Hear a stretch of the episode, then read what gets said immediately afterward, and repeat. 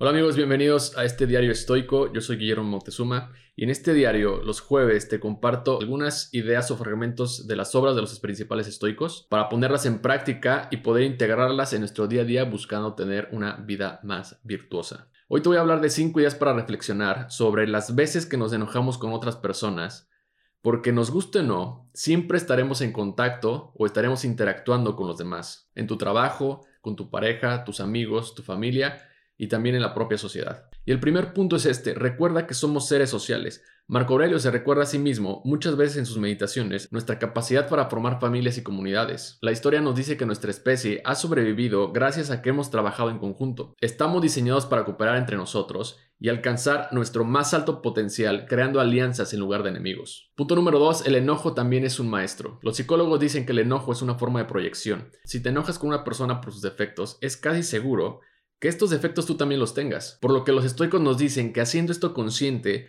puedes gestionar tu enojo y cambiarlo para tratar de mejorar tu carácter. Así que la próxima vez que te enojes con una persona, trata de hacer una pausa para cuestionarte si tú también tienes ese defecto. Ese defecto que estás viendo en la otra persona, que está causando tu molestia, y reflexiona cómo lo puedes mejorar, cómo puedes gestionar ese enojo de una mejor manera. Esto no solo ayudará a formarte un mejor carácter, también mejorará tu paciencia y empatía con los demás. Punto número 3. Mantén tu mente abierta sobre las motivaciones de los demás. Marco Aurelio escribe en su diario que es difícil ver en los corazones de los demás y determinar sus motivos. A veces las personas hacen las cosas correctas por las razones equivocadas. Séneca pensó que siendo el maestro de Nerón no solo podría formar al joven emperador para hacer el bien, sino también al estar cerca tendría las razones por las cuales aceptar los pagos que se le concedían. Pero al final estos pagos estaban manchados de sangre, mismos que se le cobrarían más adelante. Algunas personas hacen las cosas incluso sin pensar en las consecuencias. Y cuando nos enojamos hacemos nuestras propias conclusiones sobre por qué la persona actuó de cierta manera. Marco Aurelio dice que tratemos de prevenirnos, a no apresurarnos a juzgar las acciones de los demás, sin antes hacer una pausa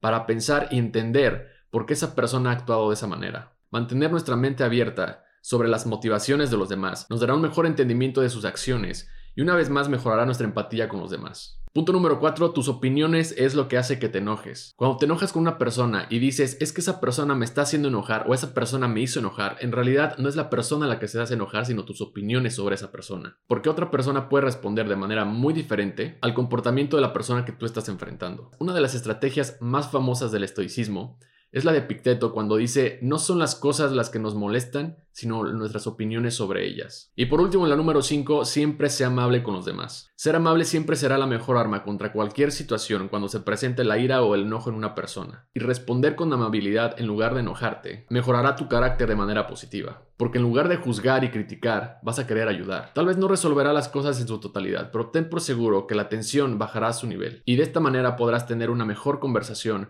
para encontrar una solución. Al final de todas estas ideas, recuerda también que el estoicismo no se trata de bloquear las emociones, no se trata de no sentir las emociones, no se trata de bloquear la ira, el enojo, la desesperación cuando saltan en nuestra cara, sino de gestionarlas, reconocerlas, hacerlas consciente. El objetivo de reconocer y gestionar mejor estas emociones nos permitirá formarnos un mejor carácter, un carácter que nos lleve a vivir una vida más tranquila y una vida más virtuosa. Gracias por escuchar esta reflexión. Te invito a darle like al video si te gustó y suscribirte al canal en YouTube. Si nos estás escuchando en Spotify o Apple Podcast, te invito a compartir el episodio con alguien que creas que le pueda interesar. Si te gustaría conocer más de cerca mi práctica estoica, te invito a suscribirte a nuestro newsletter en mi página guillermoctezuma.com y cada domingo te enviaré una carta con cosas que aprendí en la semana fragmentos o reflexiones de los libros que estoy leyendo y por supuesto mucho más estoicismo para que puedas practicarlo en tu día a día. Solo entra a mi página guillermoctezuma.com, deja tu correo y empezarás a recibir estas cartas cada domingo. Que tengas un gran fin de semana, nos vemos la próxima. Bye.